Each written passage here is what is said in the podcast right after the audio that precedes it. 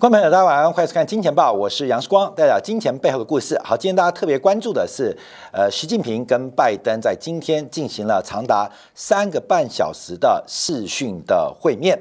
那在这个过程当中，比原来会议安排时间还多了超过半小时之多啊。那具体对于中美的和解还有进步，尤其是哦，在前天。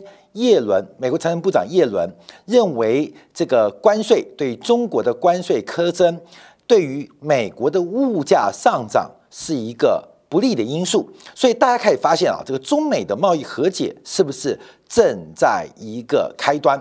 好，那我们今天要解读的是，因为我们看到非常怪异的现象，美元在昨天创下了十六个月新高，而更重要的是，人民币是创下了近六年新高。我们常讲啊，这个汇率是两国货币交叉的比率，所以我们直观来做判断。通常一个货币升，就有一个货币贬；一个货币贬，就有一个货币升。我们以台币对美元来讲话，台币贬代表台币对美元，美元一定是升的。那台币升。代表台币对美元是升值的，美元对台币一定是贬值的。那为什么美元创下十六个月新高，而人民币能够创下近六年新高？好，第一个问题我们都要做一个解读啊。而这个美元跟人民币同步刷下新高，又代表什么意思？我们做个观察。好，那第二个问题啊，这个美元转强，可是黄金跟原油也跟着转强，这也是前所未见。这个美元转强，相对于黄金跟石油都走高。那代表黄金跟石油摆脱了金融属性吗？通常过去美元的牛市周期就是原油跟黄金的熊市周期，但过去这几天我们看到美元跟黄金、原油一起转强，那又该怎么解读？好，第三个问题，美国的通胀预期不断走高，我们常提到这个内贬外升。或内升外贬，指的就是国内经济体内部的物价走高，必然导致汇率贬值。而这是又按照购买力评价逻辑啊，购买力评价理论，不管从经常账、贸易账，还从资本账，会自然导致就是内部的物价走高，汇率会有贬值压力。那美元的通胀越来越高，为什么美元却越来越强？好，这是我们马上要做个解读啊。所以我们看到有三个问题啊。为什么一起升？第二个，为什么跟黄金、石油一起涨？另外，通胀跟汇率怎么会双速双飞呢？好，我们先看到美元指呃人民币的变化。人民币啊，在昨天大幅走升之后，今天是小幅拉回。那我们可以特别看到。在岸跟离岸人民币对于美元都创下了近五个月新高，近五个月新高，尤其是突破六点四之后，先后来到六点三八跟六点三七的两个重要的价位。啊，因为我们看到人民币报价是后面小数点后面四位啊，所以每一百个 BP 啊，大概就是一个六点三七、六点三八、六点三九的整数关卡，所以人民币对美元即将要来挑战今年的新高。好，这是第一个人民币的变化。那我们要观察一下，要从几个面向来做分析啊。为什么人民币会比美元更强？等一下分析美元，美元创下了这个十六个月新高。那为什么人民币比美元更强？我们先从几个分析啊做观察。其实啊，从中美利差的角度，没有支持人民币转强的理由。什么叫中美利差啊？就简单来讲，就是借啊美元。去 carry trade 啊，做套利交易，投资中国债券的市场啊，这叫套利交易嘛。通常借一个利率低的，去套一个利率高的进行套利。过去长期我们看到日元是扮演这个套利的资金来源，就是借日元啊套利欧元、套利美元或套利新兴市场货币。所以我们在中美利差可以做一个观察，用利差角度来分析资本账。它可能流动的方向，因为利差它代表的是宏观经济跟市场的基础环境，因为中美利差是两国的十年期国债，也就是市场的无风险利率的定锚，所以它们利差角度可以反映两个市场不同的无风险利率之间的差距啊。那当然是在往上贴水啊，这个风险贴水，所以中美利差它不是扩大。是缩小，也就是代表从资本账的角度来观察人民币，它似乎没有进一步升值的可能。可人民币升给你看啊，人民币升给你看。好，所以从资本账看不出所以然，我们就从经常账，也就是贸易账的顺差，似乎可以支持。因为中国大量的顺差，尤其是贸易顺差，才刚刚写下历史新高的记录，所以大量的外汇流进了中国。所以我们看到中国的人行它的外汇创款、创款那个占款啊，也创下近两年的相对高点啊，代表这个贸易啊，中国工厂赚太多外汇了。所以从经常账可以解释这个呃人民币对美元升值，资本账解释不明。可是经常账是可以解释的。可是啊，我们提到人民币经常账对美元可以升值，可是人民币是创下了一个更高的水位哦。我们看一下，刚刚讲的是人民币对美元之间的关系。假如按照国际清算银行。一篮子的人民币汇率指数，或是用 IMF 的 SDR 啊，人民币的一个权重指数，还是 CFETS 人民银行本身公布的一篮子的贸易加权的人民币汇率指数，都分别创下六年新高。所以人民币不仅对美元升值，而且对于全世界的货币，对于人民币啊贸易往来的国家，按照经济。活动或贸易活动的加权都是创下新高，所以人民币指数已经创下六年新高了。啊，六年新高了。所以我们要特别观察啊。那人民币，我常常开个玩笑，就是用台湾地区人民币的存款。作为一个非常重要的指标，这个从过去啊台湾地区开放人民币的存放款业务之后，就成为人民币走势一个非常重要指标。就是台湾地区的投资人是人民币走势的反指标，台湾。人民币存款越低，人民币就持续走强。强到什么时候？强到台湾的韭菜跟散户开始追逐人民币升值的尾末升段啊，这是人民币就会升到顶了。那通常啊，人民币什么时候呃开始贬呢？啊，开始贬呢，就是台湾的投资人存了太多人民币啊。这个没有？这实证哦。所以你可以注意到，这个台湾地区人民币存款的高低峰，刚好就是人民币。的牛市跟熊市周期的巨大反指标啊，这个反指标很重要，这个很重要。所以我们看到这个最近啊，台湾地区啊，对人民币的存款不断下滑，哎，人民币就不断创高，不断创高。所以基本上这个对拉高之后啊，这个台湾的筹码被洗得很干净，而这很特别啊，因为香港地区做不到，那其他地区又没有那么多的人民币存款，台湾地区人民币存款应该在全球在境外来讲话是仅次于香港，全球第二大。这个经济体的人民币存款啊，好，这是另外一个可以让大家做观察的。好，那人民币大幅转强，到底背景何在啊？背景何在？这个房地产也好，包括对于消费、对于投资、对基础建设等等也好，人民币为什么转强？我们带出另外一个问题。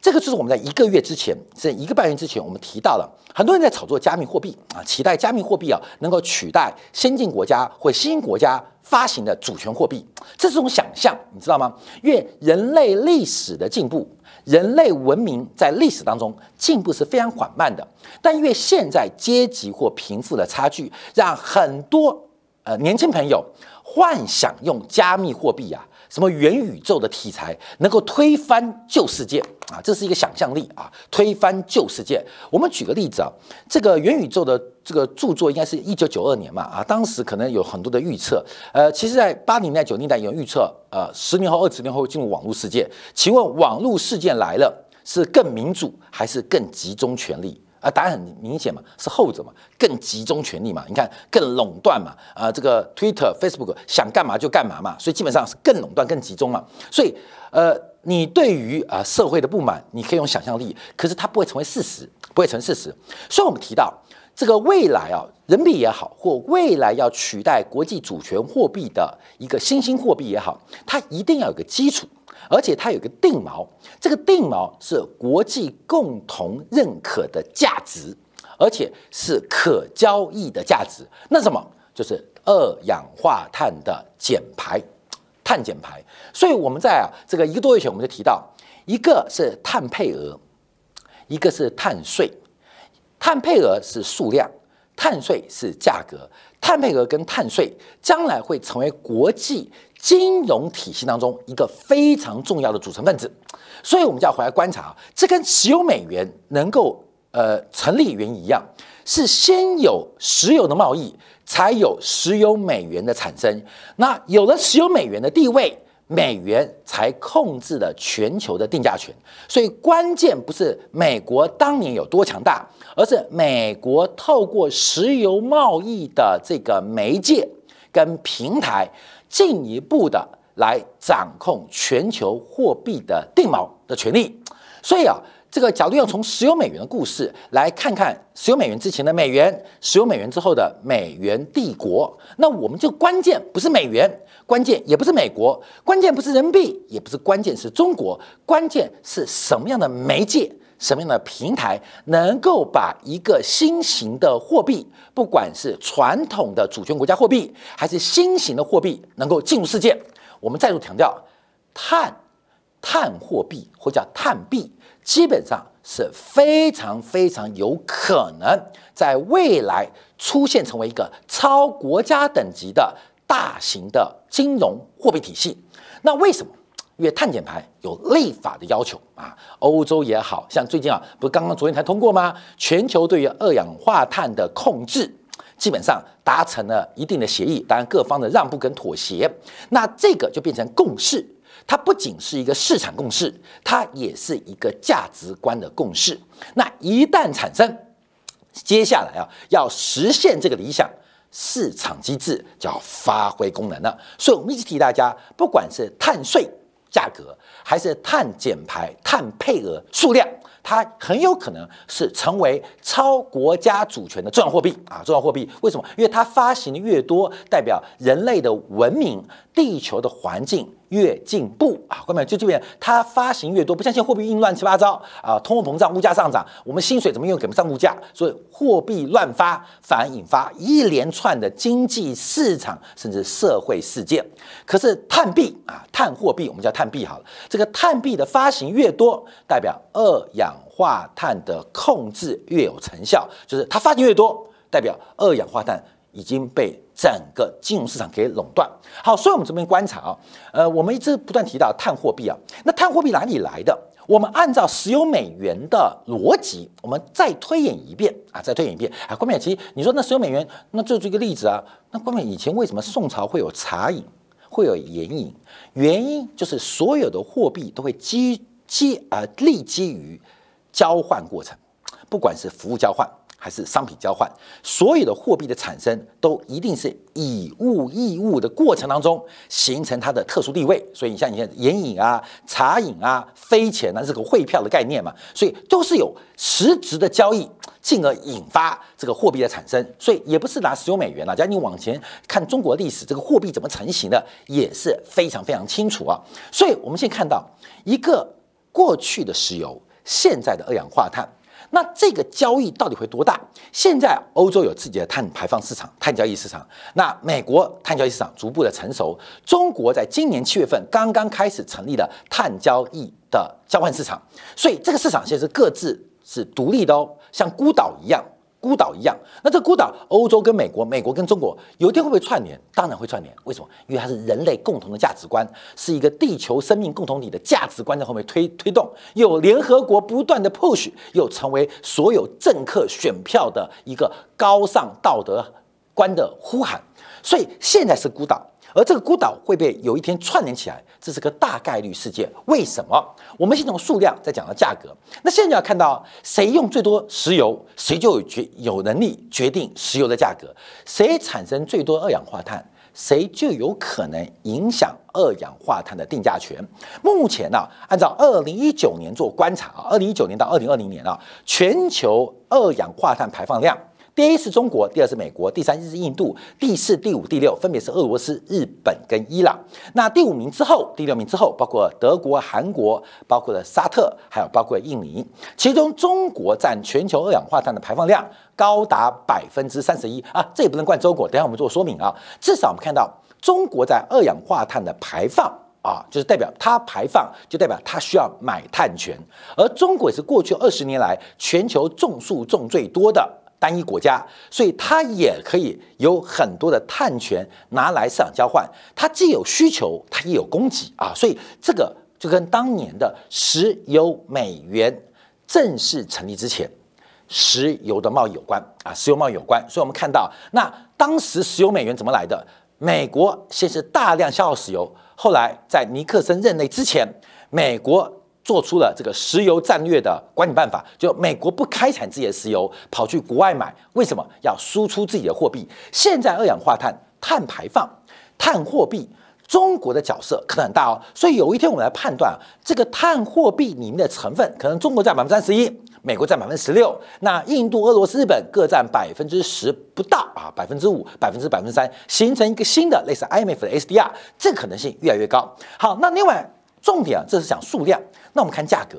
因为现在各个市场，不管是欧盟也好啊，观众们看到现在这个市场现在越来越多啊，这个大家的交易啊，不管是一级市场，一级就是发行市场，还是二级的交换市场，我们看欧盟的太旁市场，这个价格是不断走高。另外，包括美国、加州跟加拿大的一级市场进行初始碳权发放的。另外，包括像这个已经在已开发国家韩国、纽西兰，甚至像中国刚刚成立的二氧化碳交易市场，其实各自价格，各位朋友，这价格彼此落差非常大哦。啊，价格非常大，可是我们看到全球这像每个孤岛一样，欧盟玩欧盟的，呃，这个美西跟加拿大玩美西加拿大的，韩国玩韩国的，纽西兰玩纽西兰的，中国玩中国的，后面这个市场目前是分散的，都像一个一个孤岛一样，怎么串联？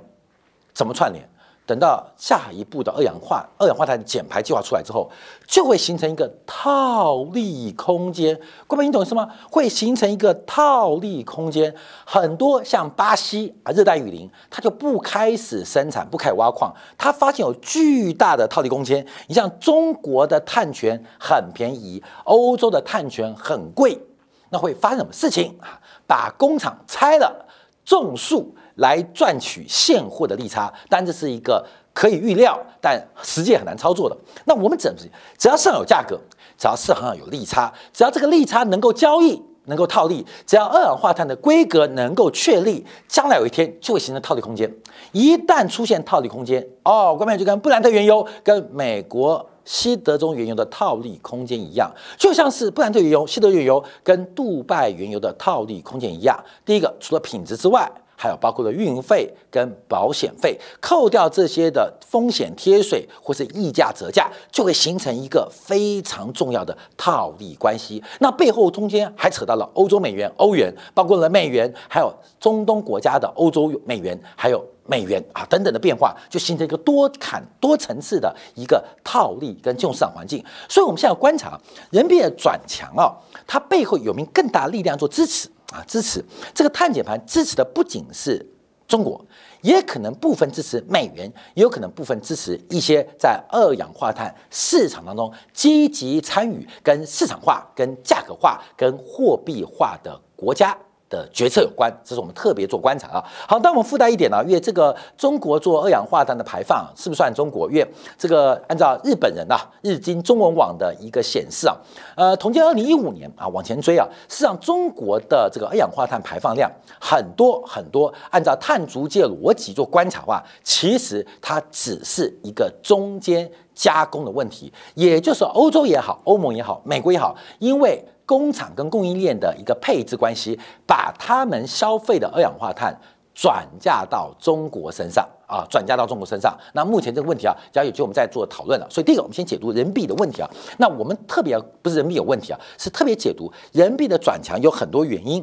可是我们找出一个比较长期观察的，就是我们节目一直提到的这个取加密货币取代国家主权货币的几率为零啊。那到底有什么样的货币能够超主权？而且跨世界，而且是拥有背后共同的地球价值观。那碳税跟碳配额基本上是一个极大概率会发生的事情，当然不能说百分之百。可是大概有百分之九十九啊，这个就要特别做留意了。好，所以我们特别从人民币转强啊，我们跳了一个面向。有人讨论是习近平跟拜登的见面，这个中美和解的气氛改变，刺激了人民币走强，也带动了美元的转强。有人这样解读啊，有人这样转解读啊。可事实上，我们看到更多的一些发展，尤其是我们连续追踪这个中国信贷脉冲不断的在昨天讲创新低啊，啊，在今天部分提到那。尤其是啊，在上礼拜、上上礼拜，我们提到中国人行推出了碳减排的支持工具，也就是这是人行的资产负债表。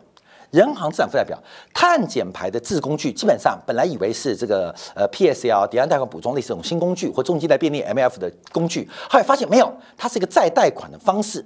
再贷款方式，先给信用，再给货币，成为一个未来中国人行资产负债表当中很有可能是一个非常重要的结构。它重要啊，一个是重要，一个是大。啊，有时候大不重要，有时候重要不见大。那碳货币啊，碳币啊，碳币就是透过碳减排的货币跟央行的政策制工具，形成了人行在资产负债表当中一个非常重要的分子。好，后面呢，我们要观察，从没有到有。从有到更多，有一件事情我们可以确定，对于二氧化碳的减排已经成为全球的共识，也成为政客选票的一个压力。所以这个变化从没有到有，从有到更多。这个方向我们要特别持续做观察。好，那最后我们要提到一下啊，美元也转强啊，这个要了解多月，人民币怪，美元也怪。美元昨天创下十六个月新高。我们再次提醒大家，从美元的信贷周期来做观察，美元的突破已代表美元的宽松周期接近尾声。怎么说呢？我们分成几个面向做掌握。第一个，这是一个理论问题，这不是光假设。货币通货膨胀的预期跟一个汇率的关系绝对是负相关，就是内升外贬。内升外贬，那很明显看到，最近美国的通胀预期不断创新高，到昨天晚上，美国的十年账、十年期的通胀预期来到了百分之二点七六，所以通胀往上，美元也转强。好，这是负相关关系出现背离。另外一个是实质利率，这个货币真实的报酬率，那这当然就正相关喽。通胀预期跟汇率是负相关，实际利率跟汇率是正相关。我们看到美元表现，它跟负相关的正相关，跟正相关的负相关。好，看到没有？这就是一个定价上的一个短期的定价的矛盾。那是不是个谬误？我们不知道。好，后面就从这边带出来喽。所以为什么美元转强，黄金跟着转强？美元转强，石油跟着转强？这是一个很光怪陆离的故事。因为过去长期大家知道金融市场，就是美元跟贵金属、美元跟原油，他们是负相关嘛。因为这个也是一个购买力平价的关系啊。所以现在我们看到，不仅是美元本身的内涵价值跟通胀预期跟实质利率乖了，负相关的变正相关。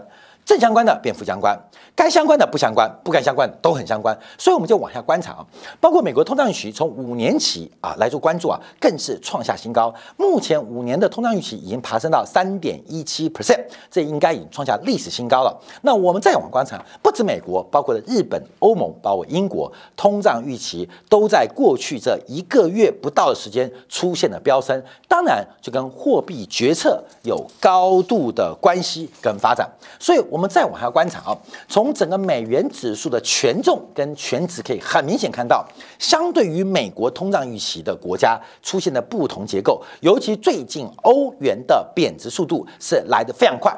昨天啊，这三大央行又讲话了，加拿大央行、跟欧洲央行、跟英国央行又讲话了。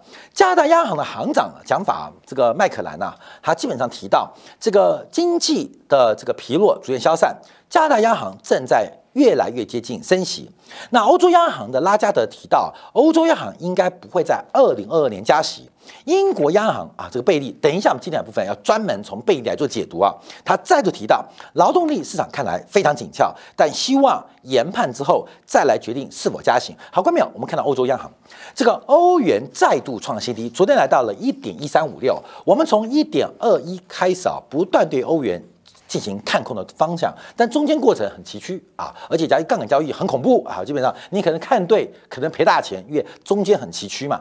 可是基本上主方向不变，我们一直认为啊，这个欧元有机会贬到一点一到一点一二的位置，一点一到一点二的位置。那为什么呢？等一下，我们要稍后从整个美德的利差来进行分析啊，再从整个包括欧洲央行跟英美加出现不同，哎。西方先进发达国家央行目前中间的裂痕慢慢出现哦，慢慢越来越大。